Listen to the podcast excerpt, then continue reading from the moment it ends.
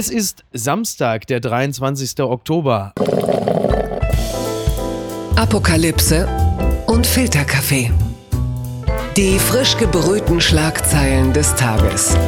Mit Mickey Beisenherz.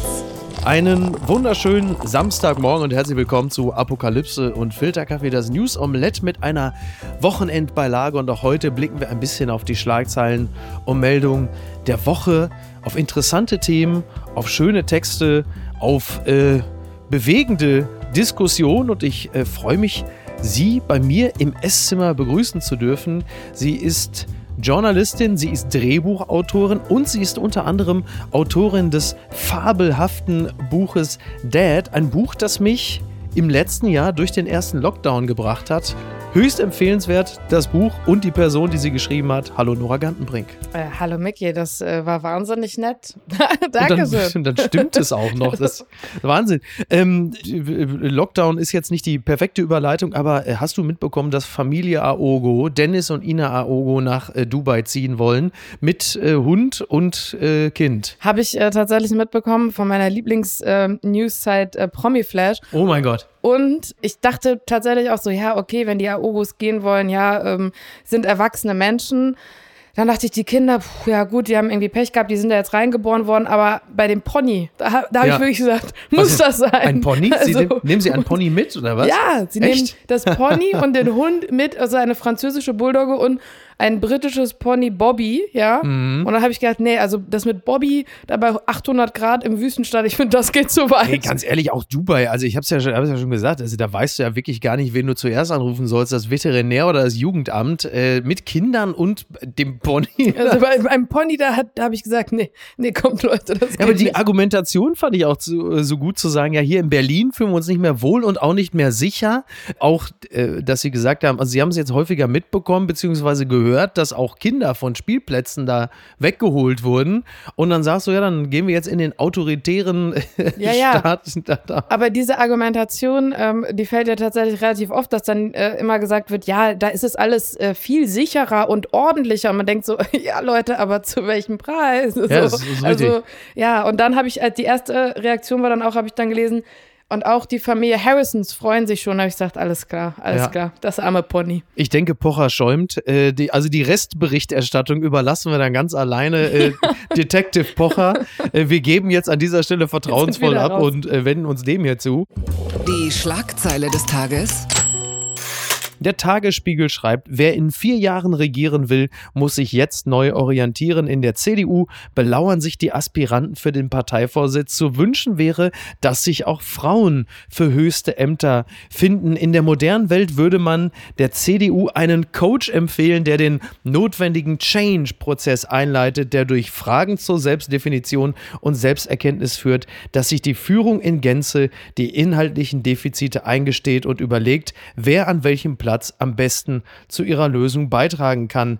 Ja, es gibt ein paar Menschen, die stehen bereit, also Friedrich Merz, Norbert Röttgen, Jens Spahn, Ralf Brinkhaus und Carsten Linnemann.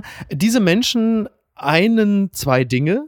A, sie kommen alle aus Nordrhein-Westfalen und B, sie sind äh, Männer. Keine Frau. ja. ja. Also, das stimmt. Also, äh, es ist unzweifelhaft, es sind unzweifelhaft keine Frauen, ja. Ich bin trotzdem nicht sicher, ob das mit diesem äh, Change Manager, Managerin-Ding da was wird, aber ich weiß nicht. Ähm, ja, du, du, warst ja für den Spiegel den, den Deutschlandtag der Union, äh, der Jungen Union begleitet. Ja, da war ich tatsächlich letzten äh, Sonntag. Du wirkst gebrochen. Du wirkst gebrochen. was? Nein, das war, ähm, also da waren, da habe ich zumindest einige sehr patente junge Frauen angetroffen. Oh, du klingst ja, wenn du sagst patente junge Frau, du klingst ja selber schon wie Karl Josef Laumann. Das sind patente junge Frauen. Ja, Hat das halt schon also, auf dich abgefärbt, der Sprachduktus? Nein, aber die waren halt so, ja, das waren schon so sehr klischeehaft, dann so Jurastudentinnen mhm. und so rhetorisch fit und so. Also, Was ja erstmal nicht verkehrt nein, ist. Nein, überhaupt nicht. Also, und auch wirklich alle sehr höflich. Also ich. Ähm aber was war der Look in viel bei diesem Deutschlandtag der Jungen Union? Man verspottet sie ja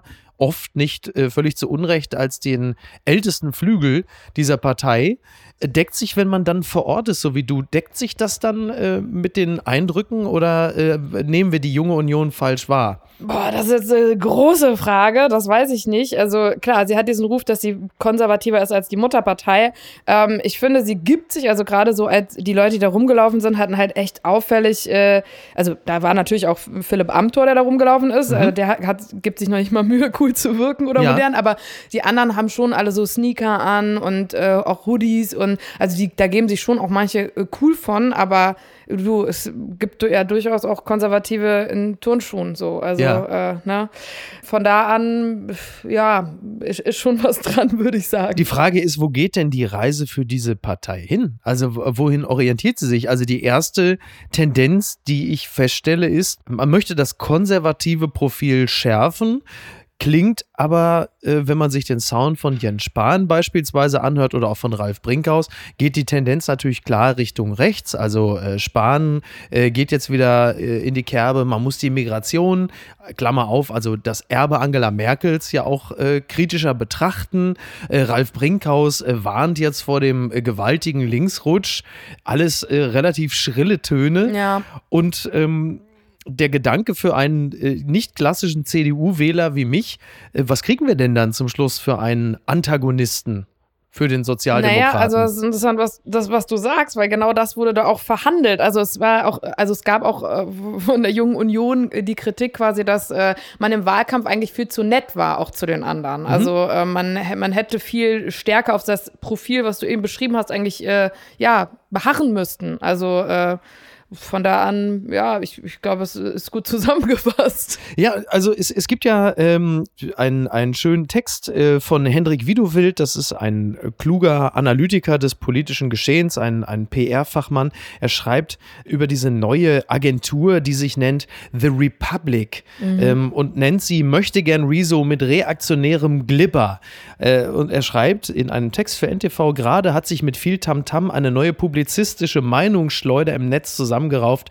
The Republic, ein möchtegern Rezo mit neokonservativer Agenda, will mit moralischer und finanzieller Unterstützung einiger CDU-Politiker und Wirtschaftsunternehmern ordentlich gegen links wettern. Sie sind also anti-Gender, anti-Rundfunk, anti-Links. Die Plattform bespielt die Schmerzpunkte der Reaktionären. Langhaarige Grüne, in Klammern Hofreiter, nervige Satiriker, in Klammern Böhmermann, Radikale, Klammer auf, aber nur die Linken nur für etwas einstehen, das will man nicht. Und das ist ja genau der Fehler, den sie ja während des Wahlkampfs auch schon gemacht haben. Das heißt, sie wussten genau, was sie nicht sein wollen. Mhm. Aber sie konnten uns bis zum Schluss nicht erklären, wofür sie eigentlich stehen. Und die Frage ist ja auch, was ist denn der moderne Konservatismus? Was soll das sein? Konservativ ist ja nicht zwingend gleich schlecht. Ja, also das ist, ich, also ich finde das schwierig, irgendwie in einer Antwort zu verhandeln, aber natürlich geht's auch so in so Richtung, also die da auch besprochen worden sind, ja, auch Sicherheit, äh, einzelne Flügel haben dann gesagt, ja, wir haben die Jäger als Wähler verloren und so. Das ist für mich schon recht konservativ die Jäger? irgendwie. Okay. Ja, die Jäger.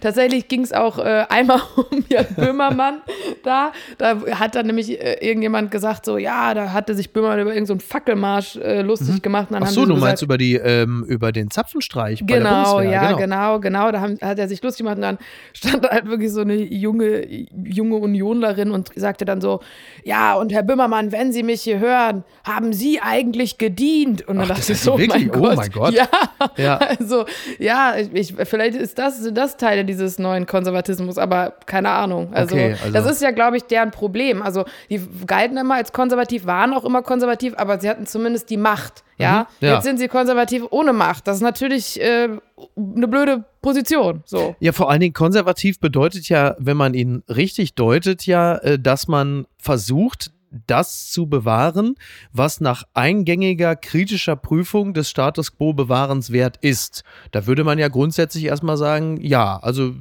nach moderner Betrachtung wäre jetzt die Ehe für alle zum mhm. Beispiel, wäre jetzt auch schon Teil eines konservativen Weltbildes. Das heißt, du, du guckst es dir an und sagst, mhm. äh, hier kann äh, eine Frau eine Frau heiraten, Mann ein Mann, auch das ist konservativ. Und du sagst, wir haben das jetzt schon relativ lange und wollen das bewahren. Und was bei der CDU in den letzten Jahren Jahren natürlich nicht zusammenging, ist einerseits dieses Wirtschaftskonservative, also wir wollen die deutsche Wirtschaft erhalten, so wie sie ist. Aber zum Beispiel, wenn man die, den Konservatismus so auslegt, wie man es eigentlich müsste, dann willst du ja die Schöpfung, also sprich die Natur ja auch bewahren und diese beiden Dinge in Einklang zu bringen. Also, dass das Kernthema der Mhm, Grünen weiß, meinst, die ja. Natur ist, dürfte eigentlich gar nicht sein, weil klassisch konservativ bedeutet ja natürlich auch das, was uns Gott, Mhm. das ist ja eine christdemokratische Partei, das, was uns Gott gegeben hat, die Natur, wollen wir bewahren bei gleichzeitiger Bewahrung der wirtschaftlichen Stärke. Und diese beiden Dinge in Einklang zu bringen, das müsste ihnen gelingen. Und wenn Söder jetzt Bäume umarmt, will er uns das vermutlich, Laptop und Lederhose, äh, irgendwie verkaufen, aber so ganz kriegen sie es gerade nicht zusammen. Ja, also genau wie du sagst, sie kriegen es nicht zusammen und die sind ja auch untereinander da total uneins und äh, verstritten. Dann gibt es ja auch äh, Jüngere, die sagen, ja, wir machen genau das, was du sagst, mehr Klimawandel, das fehlt bei uns, äh, ne? Fridays for Futures, bla. Dann wird der vorgeworfen, ja, das machst du jetzt nur aus Karrieregründen. Eigentlich sind wir ja gar nicht, äh, Ja. sind es nicht unsere Themen. Also das wird sehr spannend, weil ähm, das ist sehr ähm, schwammig, Ja. würde ich mal behaupten. So, ja. Ja, mal gucken mal, wo die Reise hingeht. Was ist denn da schiefgelaufen?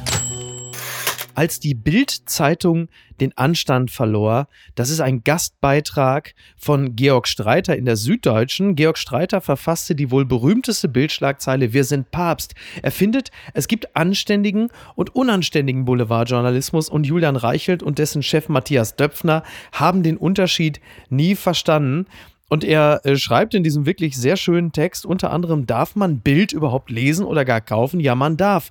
Boulevardzeitungen wurden nicht erfunden, um den ausgeschlafenen Bildungsbürger gediegenen Lesegenuss zu bereiten. Hauptzielgruppe dieser Zeitung sind bis heute Leute, die mit Bus und Bahn zur Arbeit fahren, kurze Texte, viele Bilder, schnell konsumierbare Schnipsel für die Kaffeepause und vor allem möglichst sensationell, gern auch übertrieben, bis an die Grenzen des Erlaubten, aber eben auch nicht darüber hinaus. Streng betrachtet wird eine Boulevardzeitung nie seriös sein können. Sie kann sich bemühen, anständig zu bleiben. Sie ist ja auch eigentlich gar keine Zeitung, sondern ein Unterhaltungsprogramm. Aber halt eben diesen Anstand, den spricht er Reichelt und seinem Kopf Döpfner ab. Und äh, wenn wir uns anschauen, was in den letzten Jahren in der Bild so gelaufen ist, äh, möchte man da ja erstmal mitgehen. Also ich fand den Artikel total super und auch diese These, ne, dank Döpfner und Reichelt gab es nichts mehr zu lachen. Ähm, also und ich, da habe ich so drüber nachgedacht und habe gesagt, so, ja, das stimmt, das stimmt Ja, ja. total. Also Ja. ja, würde ich mitgehen. Total. Also er sagt, dank Döpfner und Reichelt gab es nichts mehr zu lachen. Die Regierung denkt über Monate jeden Tag darüber nach, wie sie uns in der Merkel-Diktatur immer wieder neu quälen kann. Das Islamismusproblem wird verschwiegen. ARD, ZDF und die großen Zeitungen belügen uns. Die Meinungsfreiheit ist abgeschafft. Das ist die Welt, die Bild uns zeigt.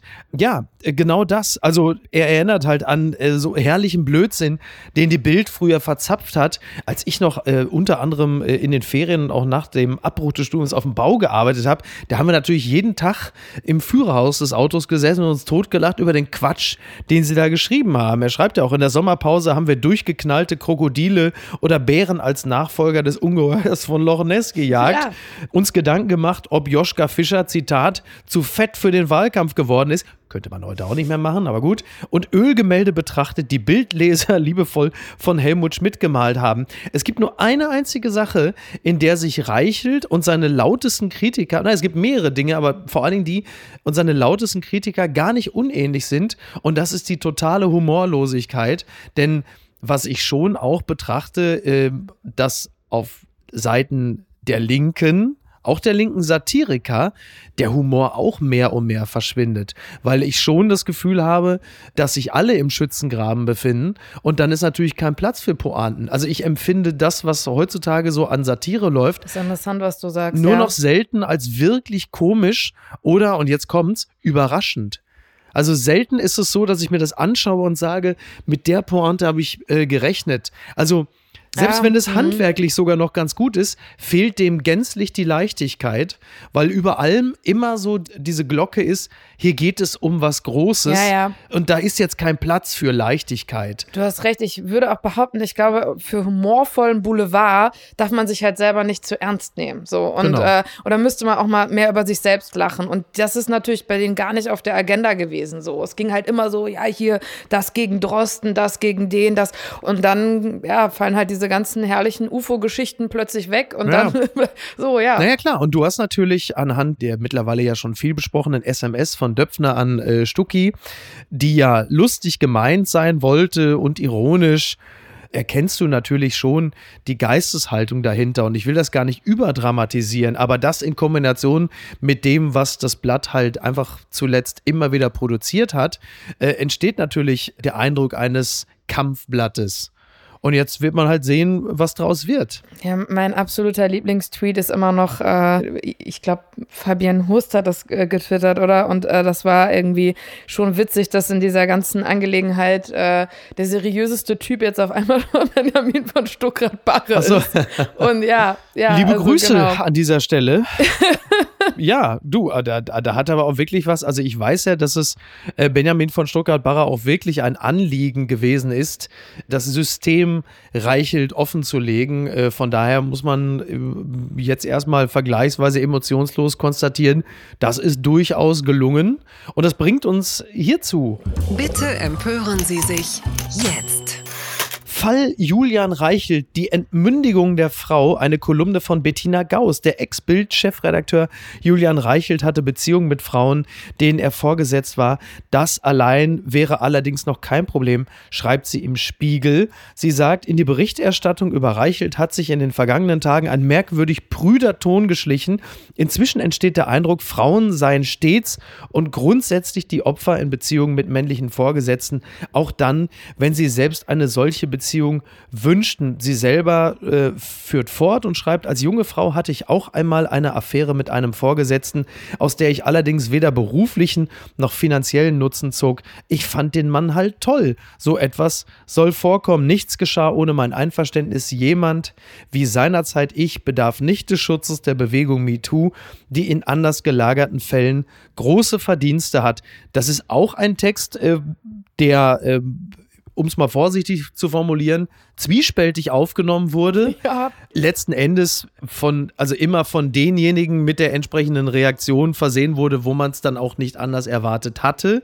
Ich äh, weiß natürlich um das Sprengpotenzial eines solchen Textes, habe selber ja über das System Reichelt auch geschrieben und ähm, finde das auch nach allem, was ich zu wissen glaube. Ich bin ja nicht im Springer-Gebäude Tag ein, äh, Tag aus äh, gegangen, eigentlich nie.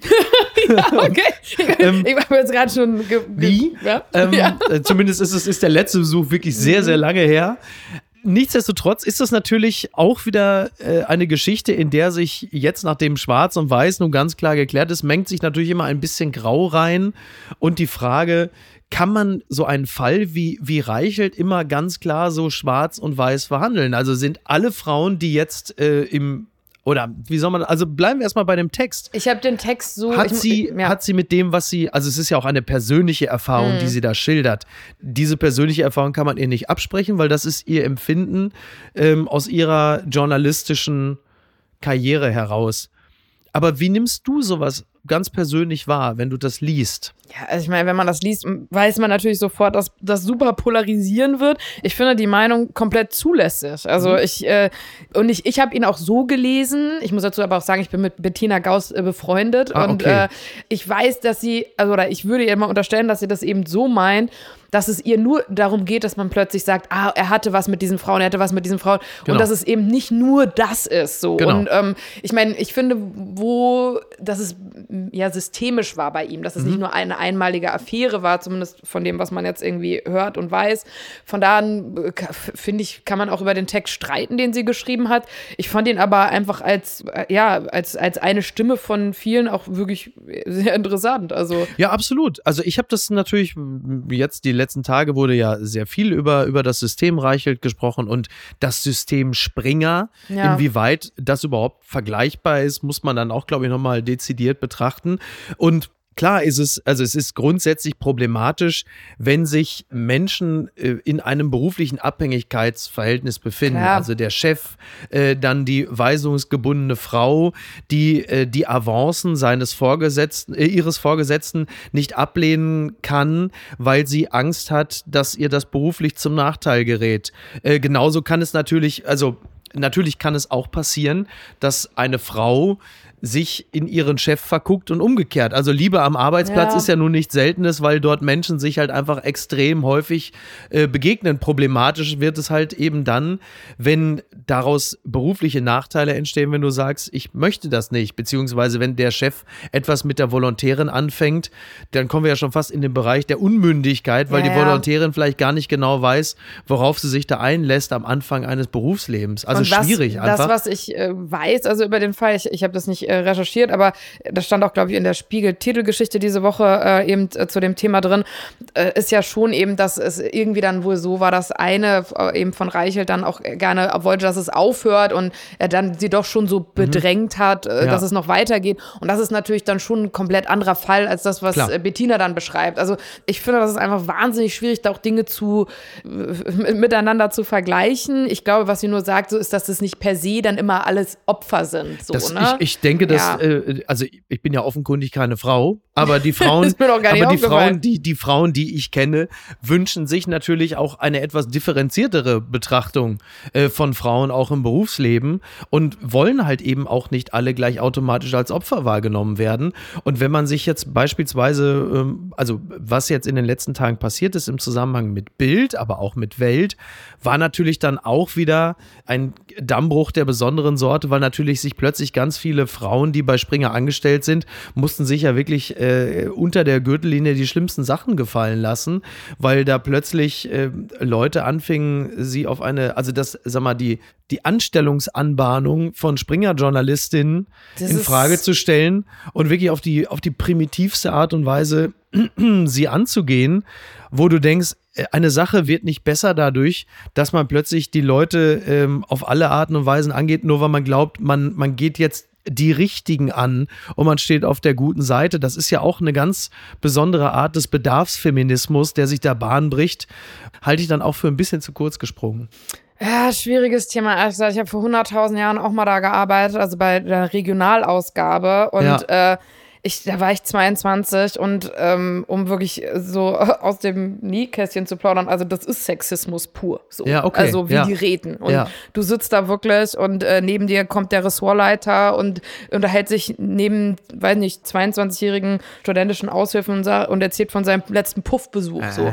Und ehrlich gesagt, da bin ich schon froh. Und natürlich hast du ein anderes Verhältnis, also ne, du, du bist natürlich nicht in der Machtposition Klar. zu sagen, äh, ja, äh, ne, so zügelt euch. Also Ja. ich finde, dass das ganze Gute an diesem ganzen Fall ist einfach, dass ich hoffe, dass es insgesamt einfach anders wird. Also Ja. ich, das ist vielleicht naiv gedacht und das wird wahrscheinlich nicht so sein, aber also was dort rausgeschwemmt ist und wie dort über Frauen geredet wird, Mhm. Ja. das ist schon in einer Preiskategorie unterirdisch, Ja. ähm, wo ich froh bin, dass das einfach jetzt so auch mal Konsequenzen hat. Total, ja, das ist ja auch richtig so, dass man das, dass man das grundsätzlich unter die Lupe nimmt und sagt, was macht Ja, ihr da ja. eigentlich? Also diesen Vibe hat man, ich, ich wollte damit auch nur gerade gesagt haben, dass ich nicht grundsätzlich der Annahme bin, dass alle Frauen, die dort arbeiten, äh, äh, Opfer sind. So, um die, auf diesen Text von Bettina Gauss nochmal zurückzukommen, liebe Grüße an dieser Stelle. Anders, wenn du diese Bilddoku gesehen hast bei Amazon, äh, dann hast du natürlich diesen Vibe, Ja. äh, äh, dieses Testosteron, was in der Luft liegt, natürlich schon gemerkt. Du hast ja auch gesehen, dass dort relativ wenige Frauen am Konferenztisch saßen und das war schon eine, eine ganz schöne Testikelparty. Das merkst du schon. Und der Eindruck, der von außen entsteht, ist, dass sie dort noch arbeiten, wie in den 70ern beim Spiegel, beim Stern und sonst wo. Nur sie haben das Memo nicht bekommen. Dass man irgendwann sagt, Leute, so äh, geht man heute mit Frauen nicht mehr um. Also dieser Sound geht nicht mehr. Also würde man äh, Rudolf Augstein unter den heutigen Maßstäben beurteilen, äh, dann wäre natürlich auch ganz schnell Feierabend gewesen. Aber es geht halt einfach nicht mehr. Ja, also ich meine, du, du sprichst das an, ne? Ich meine, das, was äh, damals beim Stern und beim Spiegel los war, das war nicht in Ansätzen besser, so, das war auch wirklich Horror. Ähm, aber dieses stehen geblieben, ja, ich glaube, das stimmt. Also, und meine Theorie dazu ist aber auch, dieses, was du am Anfang schon angesprochen hast mit dem Kampfblatt, ne, dieses Wir gegen die Welt, ne, Mhm, ja. das, dadurch hast du halt so eine krasse Identität ja auch so, ja, wir Ja. sind die Bildzeitung und wir sind diese Redaktion und die da draußen, die verstehen uns manchmal nicht und Genau. die wollen uns alle was Böses und die wollen uns irgendwie und, und wir sind aber die, die standfesten Gruppe, die hier noch sitzt und ackert und so, ne, und das Ja. Mhm. gibt dann auch so eine Art von so einer Gesinnung, die dann dazu führt irgendwie und die haben ja schon dieses, zumindest was ich halt von damals noch kenne, war dieses so arbeiten, arbeiten, feiern, äh, also so Mhm. Ach so. dieses, Ach so, ja, wie bei- so, bei Jung von Matt ja, irgendwann in den ist- 90ern Es hat noch so. mehr sowas, sowas Clubmäßiges Ja, so, ne? ja. Und das dann da auch dann, ja, wundert mich nicht. Also, weißt du, was ich meine? So, ich glaube, das, das führt noch mal mehr zu diesem, dass die auch untereinander irgendwie, keine Ahnung, Sodom und Gomorra, also keine Ahnung. Okay. Das gibt's doch gar nicht. Tödlicher Unfall am Set. Alec Baldwin erschießt Kamerafrau. Äh, diese äh, relativ seltsame Schlagzeile äh, schreibt die Tagesschau. Die Kamerafrau ist tot, der Regisseur schwer verletzt, getroffen mit einer Requisitenwaffe. Wie es zu dem Unglück bei den Dreharbeiten kommen konnte, wird untersucht. Es ist nicht der erste solche Vorfall an einem Filmset. Ja, diese Meldung, also wir reden heute am Freitagabend, am Freitagmorgen, irgendwann um 5 Uhr morgens kam diese Meldung aus den USA. Danach trendete natürlich sofort der Name Brandon Lee. Erinnern uns, 1993 äh, ist der Schauspieler und Sohn von Bruce Lee bei den Dreharbeiten ums Leben gekommen, weil er halt eben auch von einer Filmrequisitenwaffe äh, tödlich getroffen wurde. Und zum jetzigen Zeitpunkt sitzt du da, bist fassungslos und denkst, um Gottes Willen, wie konnte das passieren? Und wie können, also klar, ne, im Jahr werden x Filme gedreht, äh, es werden Millionen äh, Platzpatronen verschossen. Dass es dann trotzdem zu so einem Vorfall kommen kann, ist, äh, man kann sich es einfach nicht vorstellen. Also, Ich finde das auch überkrass und ich weiß nicht, wie es dir ging, aber mir war überhaupt nicht bekannt, dass sowas halt schon viel öfter Mhm. wirklich, also dass, dass der Sohn von Bruce Lee sowas ähnliches mir, ich, ich dachte wirklich so, boah, das ist so once in a lifetime oder ne, Ja. so irgendwie das passiert, keine Ahnung. Und das ist dann, weiß ich nicht, echt, Also es passiert wirklich super selten, weil die Fälle kannst du halt an einer Hand abzählen, aber sie sind halt eben trotzdem passiert. Und in, es gab einen Fall 1984, da hat sich ein Darsteller eine Requisite, also eine, eine, Requisite, eine Filmwaffe an den Kopf gehalten ähm, und hat abgedrückt und äh, sich selber einen Kopfschuss verpasst, obwohl es noch nicht mal, es war gar kein Projektil drin, aber der Druck der Waffe hat halt einfach so äh, heftige Kopfverletzungen äh, ihm, ihm beschert, dass er halt einfach äh, verstorben ist. Und bei Brandon Lee, da war es dann halt einfach irgendeine Platzpatrone oder was weiß ich. Ich weiß nicht, wie es dazu kommt, aber ähm, äh, ja, es ist halt einfach absolut schrecklich. Also fürchterlich. Ich meine, wie gehst du damit um, wenn du wie Alec Baldwin dafür, also zumindest. Der konnte ja auch nichts dafür, Nein, der kann ja ne? nichts Ja. dafür. Ja. Ne? Nur äh, du siehst halt eben auch, dann hast du wieder die berühmten sozialen Netzwerke, in denen dann bei Instagram dann die ersten Leute schon schreiben, äh, du hast zwei Menschen, beziehungsweise in diesem Falle einen Menschen getötet. Und denkst, ja, aber Leute, äh, Naja, das hat er nicht extra gemacht, so, ne? also mehr. Unfall geht ja kaum und dann hast du irgendwie äh, Leute, aber vor allen Dingen auch noch Alec Baldwin, der sich ja immer sehr aktiv gegen die National Rifle Association, also die US-Waffenlobby, eingesetzt hat. Und dann äh, wird natürlich gleich das ganz große Rad gedreht, dass Leute sagen, ja, wie kann man überhaupt in Filmen mitspielen, wo Waffen promoted werden, wo du sagst, Leute, jetzt, äh, Kinders. Ja, ich meine, du kannst äh, bestimmte Filme kannst dann halt nicht, äh, nicht mehr drehen, so, ne? Also das äh, irgendwie geht dann auch zu weit. So, klar, man, man kommt dann schnell in so einen, in so Michael Moore-Duktus, dass man so sagt, generell Waffen weg, so, aber äh, im Endeffekt, glaube ich, es war einfach ein Unfall, ne? Es ist Ja. super tragisch, so, aber es war ja nichts Systemisches dahinter eigentlich. Nee, nein, nein, null. Also das ist halt einfach, man kann es nicht anders äh, festhalten, als dass es einfach eine Tragödie ist. Und äh, in diesem Falle äh, vermutlich niemand Schuld hat. Es wird jetzt irgendjemand, wird es rausfinden, wie es dazu kommen konnte. Am Ende, äh, ja, ist echt. oh. Unbegrenzte Unmöglichkeiten. Zwischen die Fronten geraten. Deutsche stirbt bei Schießerei in Mexiko, das berichtet NTV. Tulum ist ein malerischer Badeort an der Karibikküste, aber auch Schauplatz von Bandenkriegen mexikanischer Drogenkartelle. Am Donnerstagabend werden bei einer Schießerei verfeindeter Banden mehrere Touristen auf der Terrasse einer Bar getroffen. Zwei Frauen sterben.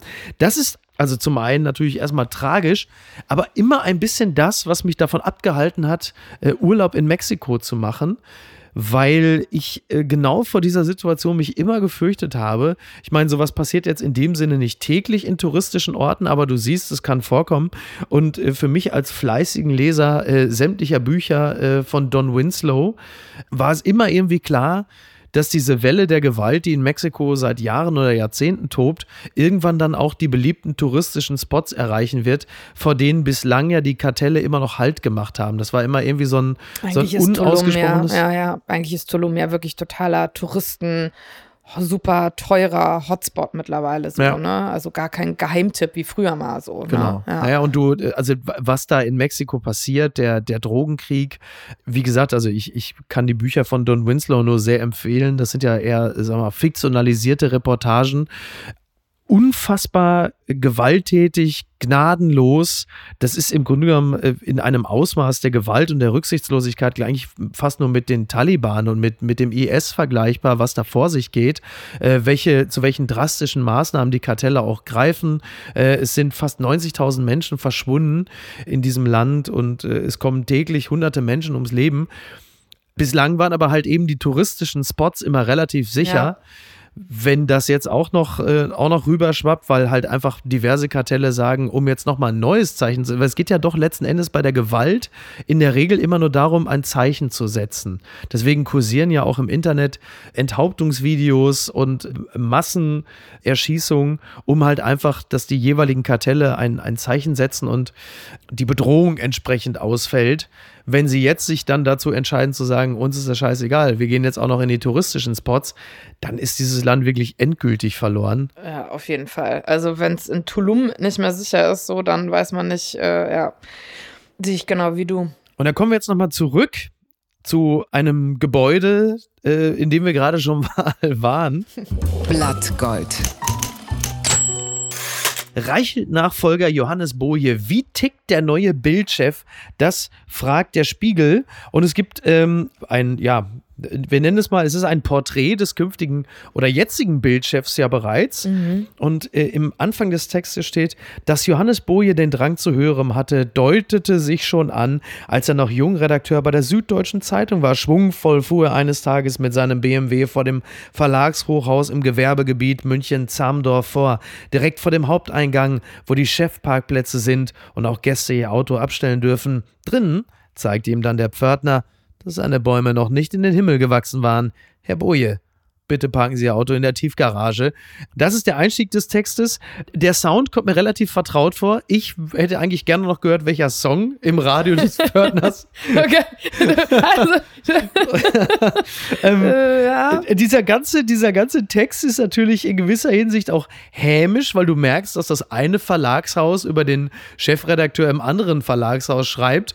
Und da gibt es Dinge, die würde man anderen um die Ohren hauen. Also zum Beispiel, ob sich der eher schmächtige Boje gegenüber jeden Macho-Darstellern behaupten kann, die fast den Eindruck erwecken, sie könnten vor lauter Selbstbewusstsein nur im Stehen schreiben.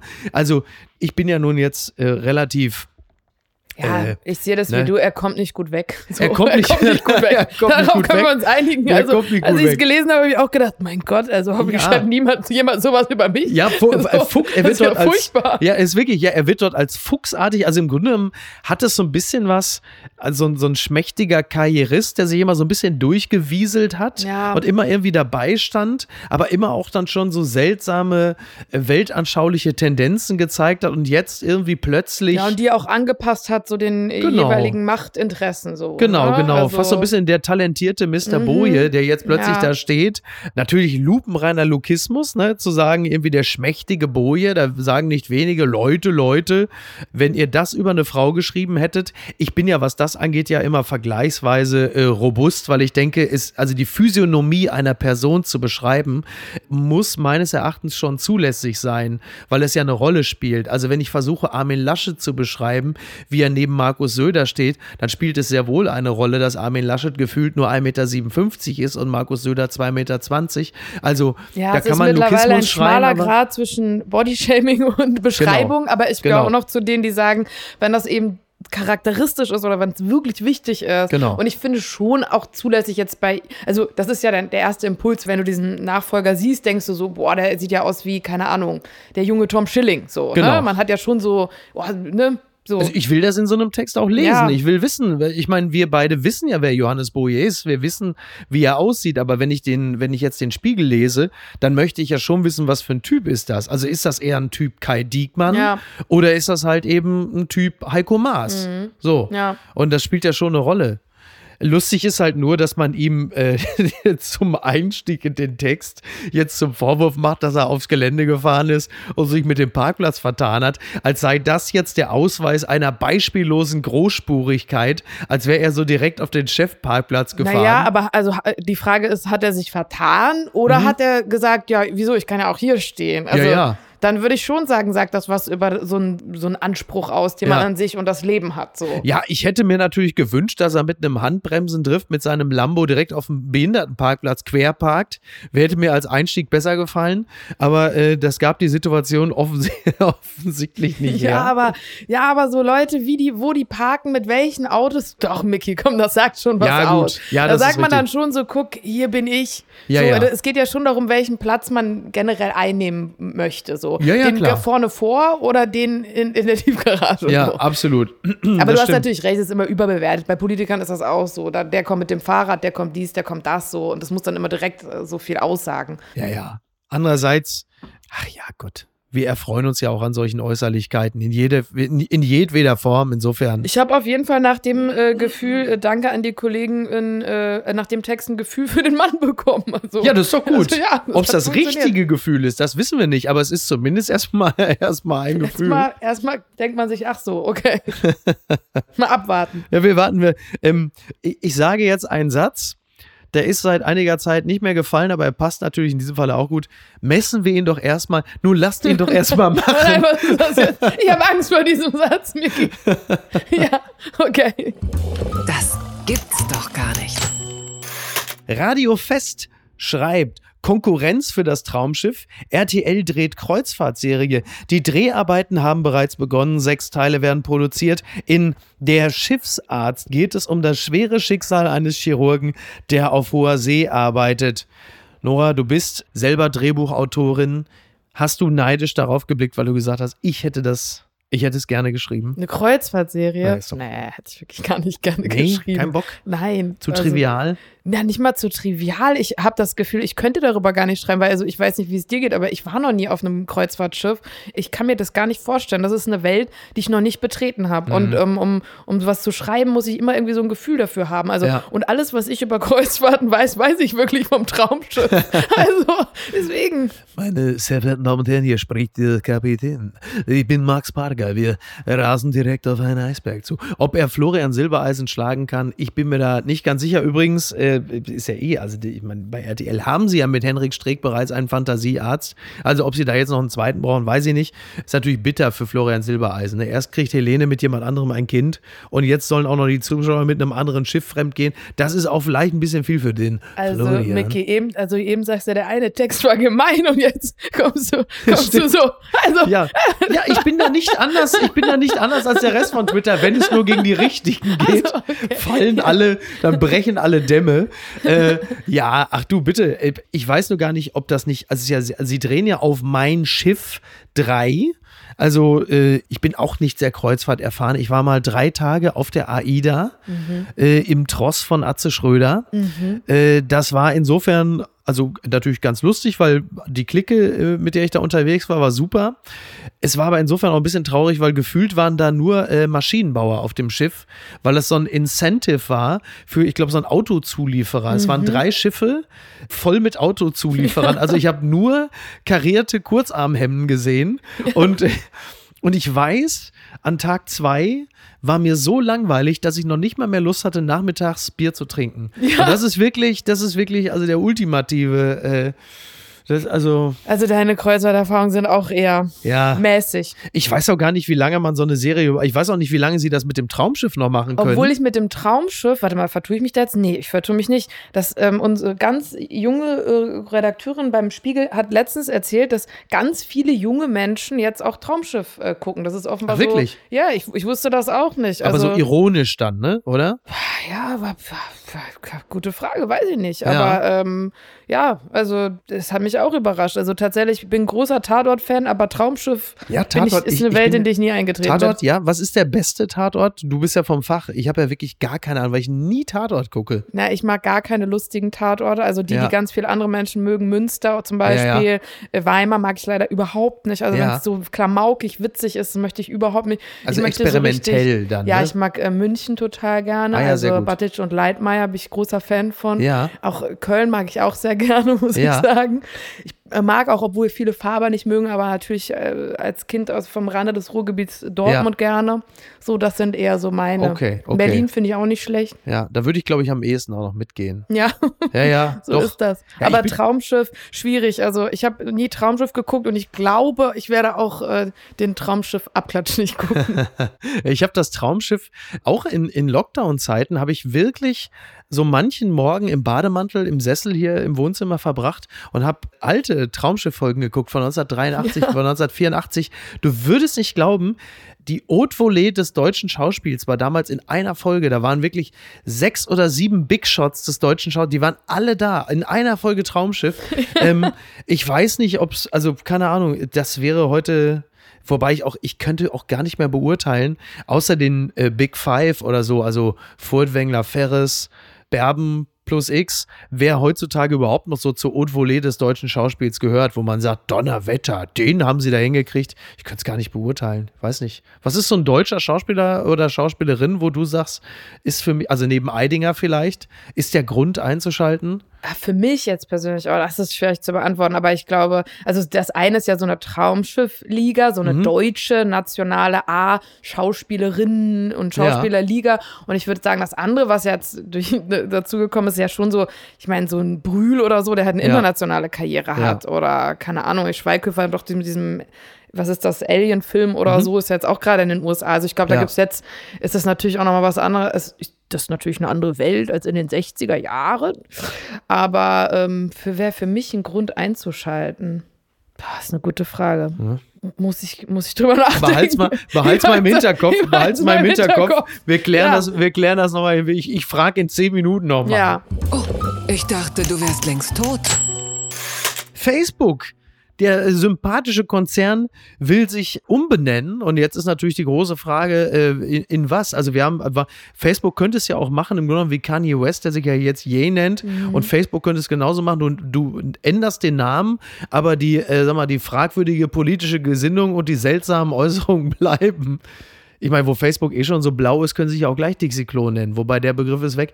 Die Frage ist doch, ähnlich wie bei einer, äh, wie bei äh, Virusmutationen, du kannst ja vielleicht den Namen ändern von, was weiß ich, indische Doppelmutante in Delta. Äh, am Ende bleibt es ja aber trotzdem dieses selbe schlechte Gefühl, weil du weißt, was dahinter steckt. also du meinst, die Umbenennung würde auch nichts bringen. Ich so. bin da sehr, sehr skeptisch. Wollen die nicht, ich glaube, irgendwie Horizon oder so, das lag so in der Luft, dass es angeblich in die Richtung gehen soll. Also was, also, nein, anders. Ich bin der festen Überzeugung, Zuckerberg verspricht sich davon, mit der Umbenennung der Firma ein völlig neues Image zu Ja, verpassen. wie heißt das äh, hier, dieses Sprichwort alter Wein in neuen Schläuchen oder Ja. so, so geht's doch, oder? Irgendwie, Ja. das kränkelt, alle machen Instagram und wollen jetzt nach Dubai und Ja, äh, richtig. Ne, das, da spielt Facebook halt nicht so und dann, ja, halt Ja, wie, ich, ich glaube, das ist nochmal wie so eine, wie so eine Wiederbelebung oder weiß ich nicht, Reanimation ja. mit neuem Namen. Keine Ahnung. Wird ich jetzt verm vermuten. Also für mich ist ja Facebook, ich bin noch dort, habe aber auch bei mir eine schleichende Entfremdung festgestellt. Und äh, für mich ist, also während Twitter äh, eher wie so eine ähm, pausenlos mittlerweile wie eine brüllend laute Studentenkneipe nachts um 3 Uhr ist, Klammer auf, so wie ich sie mir mit 44 vorstelle, Klammer zu, ist Facebook für mich eher so wie das Heimatdorf, in das man ab und zu mal wieder zurückkommt und denkt, hui, nette Leute, aber will ich jetzt auch nicht über jedes Thema mit diskutieren. Und Instagram ist natürlich einfach Ja, nur. bei, dir- bei denen bei Twitter denkst du auch, das da würde ich gerne mitdiskutieren. Nee, auf Also, keinen Fall. Also, auf mit- keinen Fall. Nee, bei Twitter die schon mal gar ich nicht. richtig schlimm, Ja, bei, bei. Twitter ist für mich Also, Twitter ist für mich mittlerweile eine nicht mehr endende West in Leipzig Lobby, Ja. in der du eigentlich jeden Tag neu entscheiden kannst, äh, stehe ich jetzt vor oder hinter dem Counter und wer will es gerade auch genau miterlebt haben und hat die Deutungshoheit über den Vorfall, den wir gerade hatten. Auf Wohlwollen muss man bei Twitter schon mal gar nicht hoffen. Also ich habe immer das Gefühl, ich twitter wirklich total selten und wenn ich was twitter, dann pöbeln mich immer 50 Leute an, die jeweils ja. einen Follower haben und irgendwie denke ich mir dann so, boah, wie machen das Leute, die irgendwie, weiß ich nicht. Das ist das, eigentlich, ähm, also du kannst es eigentlich nur geflissentlich äh, ignorieren, bis du halt von 100 Leuten geettet wurdest, wo du dann doch mal genauer hinguckst und sagst, was habe ich denn heute wieder getan? Aber ach komm, das bringt uns gleich zum nächsten Thema. Ganz weit vorne. Britischer Comedian Ricky Gervais, ich hoffe, die junge Generation wird von der nachfolgenden gecancelt. Das zitiert der Stern Ricky Gervais war wieder in einem äh, Podcast, ich glaube, wie heißt er, mit äh, Sam Allen oder so. Und da sagt er unter anderem den Satz, ich will lange genug leben, um mitzuerleben, wie die jüngere Generation plötzlich nicht mehr woke genug für die nächste Generation ist. Das wird passieren. Sie kapieren noch nicht, dass sie als nächstes dran sind. Das ist das Lustige an dieser seltsamen Generation. Und er sagt äh, zusätzlich, wir haben die alten Säcke damals verjagt. Klar haben wir das gemacht, aber man kann nur bis zu einem gewissen Punkt woke und liberal sein, bis sich das ins Gegenteil verkehrt. Ähm, ich würde mich äh, dieser äh, Prognose erstmal anschließen, da ja diese sozialen Häutungs- und Schälungsprozesse ja zunächst einmal sehr natürlich sind.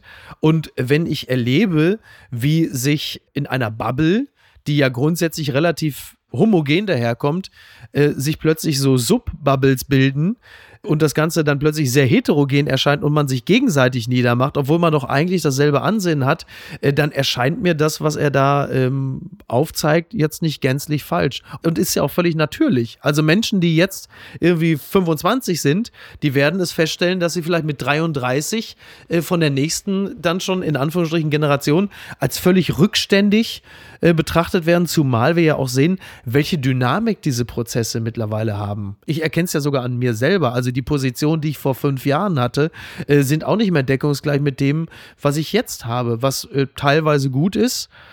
Aber äh, also ich bin schon ganz froh in diesem Falle, dass ich 44 bin und dass ich ähm, relativ fest auch in der analogen Welt stehe, weil diese Dynamik, die die Dinge teilweise da angenommen haben, äh, da möchte ich nicht 20 sein, weil mich das, glaube ich, wirklich umblasen würde. Ja, das stimmt. Äh, ich bin aber immer so hin und her gerissen, weil generell denke ich mir, in dem Moment, wo so die Überschrift ist, Ricky Gervais kritisiert junge Menschen, ich finde, so junge Menschen zu kritisieren, dadurch wirkt man A, erstmal wahnsinnig Ja, ja. alt, Ja, ja. immer. Und es ist mir fast auch so ein bisschen, weiß ich nicht. Es liegt so, aber, glaube ich, jetzt eher an der Schlagzeile, an der Titelzeile stimmt. und weniger Als- als an dem, was er gesagt sagt. hat, weil er ja ich sehr weiß, viel. Ich weiß, was er meint. ja, Papala Paparazzi. Adele und ihr Freund Rich Paul, sie amüsieren sich bei Basketball Date. Das schreibt die Gala. Adele und Rich Paul befinden sich auf Wolke 7. Das zeigte das Paar nun einmal mehr bei einem Basketball-Date. Ähm, ich weiß nicht, wie weit äh, du vertraut bist mit dem äh, Glück von Adele und ihrer Transformation, die sie teilweise Ähm. vor ihrem Publikum versteckt hat und deshalb. Ich weiß, ich habe nur irgendwie mitbekommen, die Fans waren sehr sauer, weil sie eben so, jetzt sind sie sauer, weil sie eben nicht mehr dick ist, ne? Und Mhm. jetzt fühlen sie sich verraten und äh, dann denke ich mir, boah, echt Leute, Ja, meine Güte, ne? Also die arme Frau, die, egal was sie macht, ne? Ähm, Ja.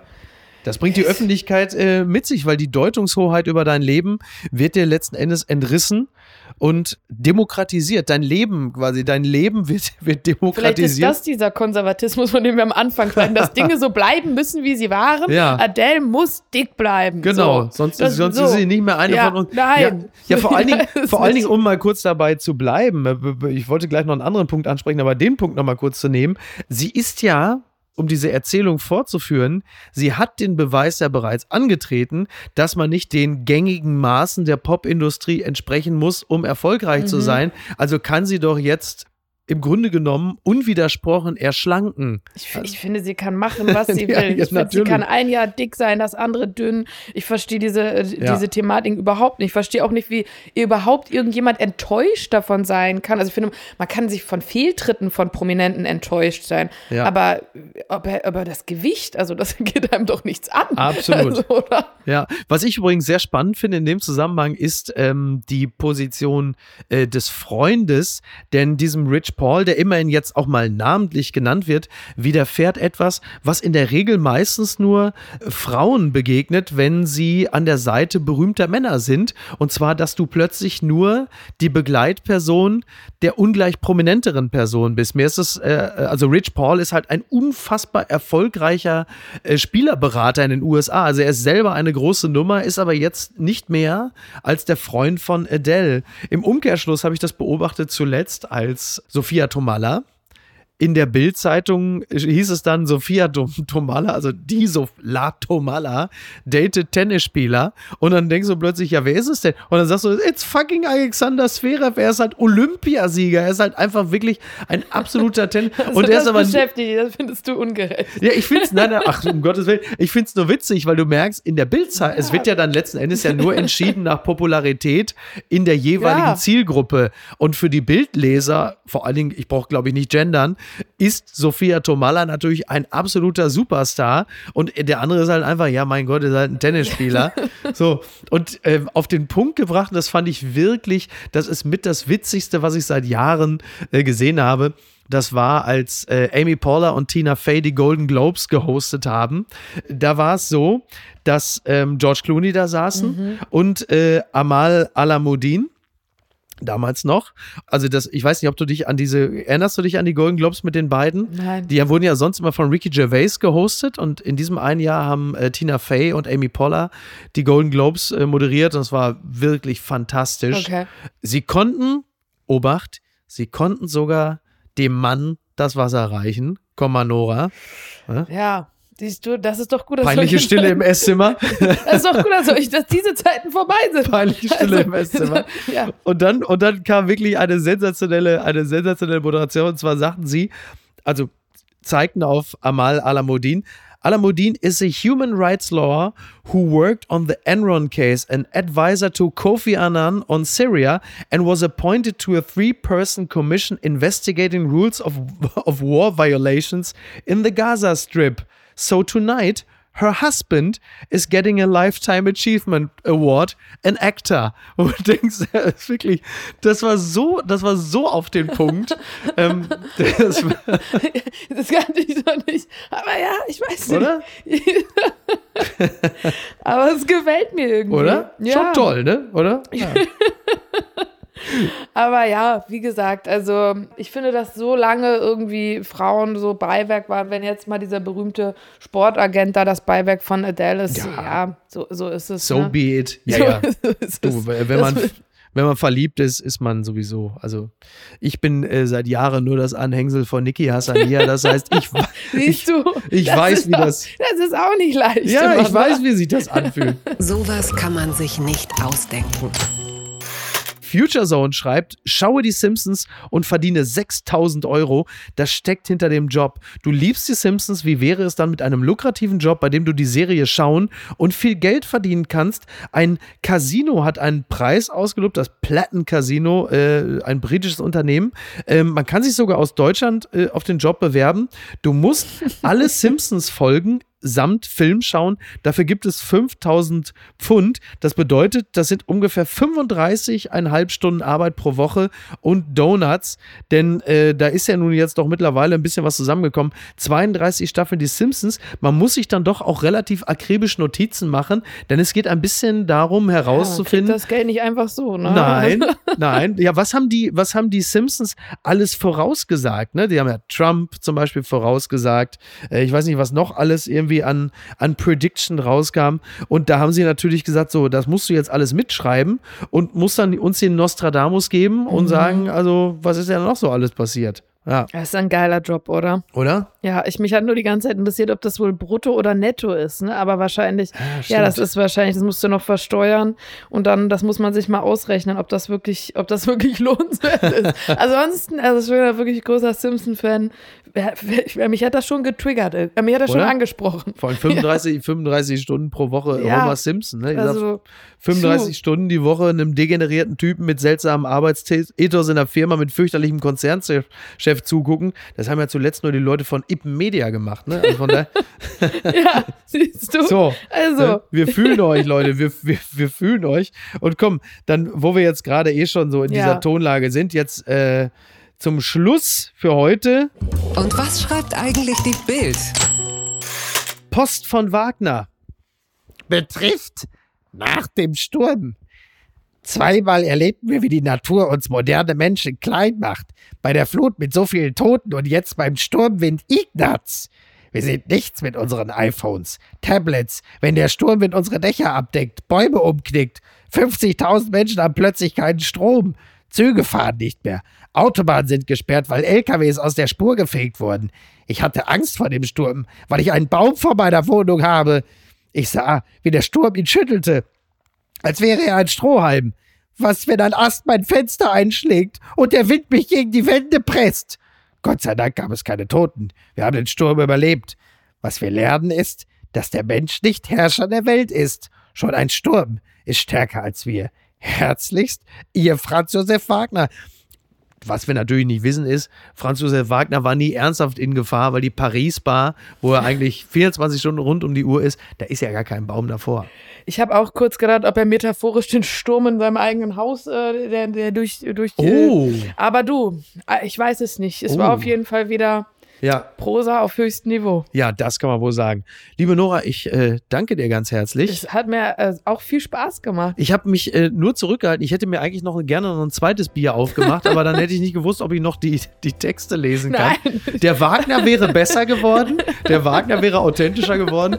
Was den Rest angeht, da bin ich mir Ich nicht ganz weiß so es sicher. nicht. Wir haben uns Mühe gegeben. Ja, ja das, das kann man wohl sagen. Vielen Dank und äh, fühl dich herzlich wieder eingeladen. Danke dir. Ciao.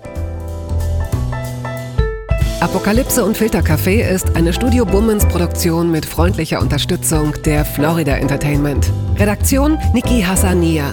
Produktion Laura Pohl. Ton und Schnitt Niki Franking. Neue Episoden gibt es jede Woche montags, mittwochs und freitags, überall, wo es Podcasts gibt. Stimme der Vernunft und unerreicht gute Sprecherin der Rubriken Bettina Rust.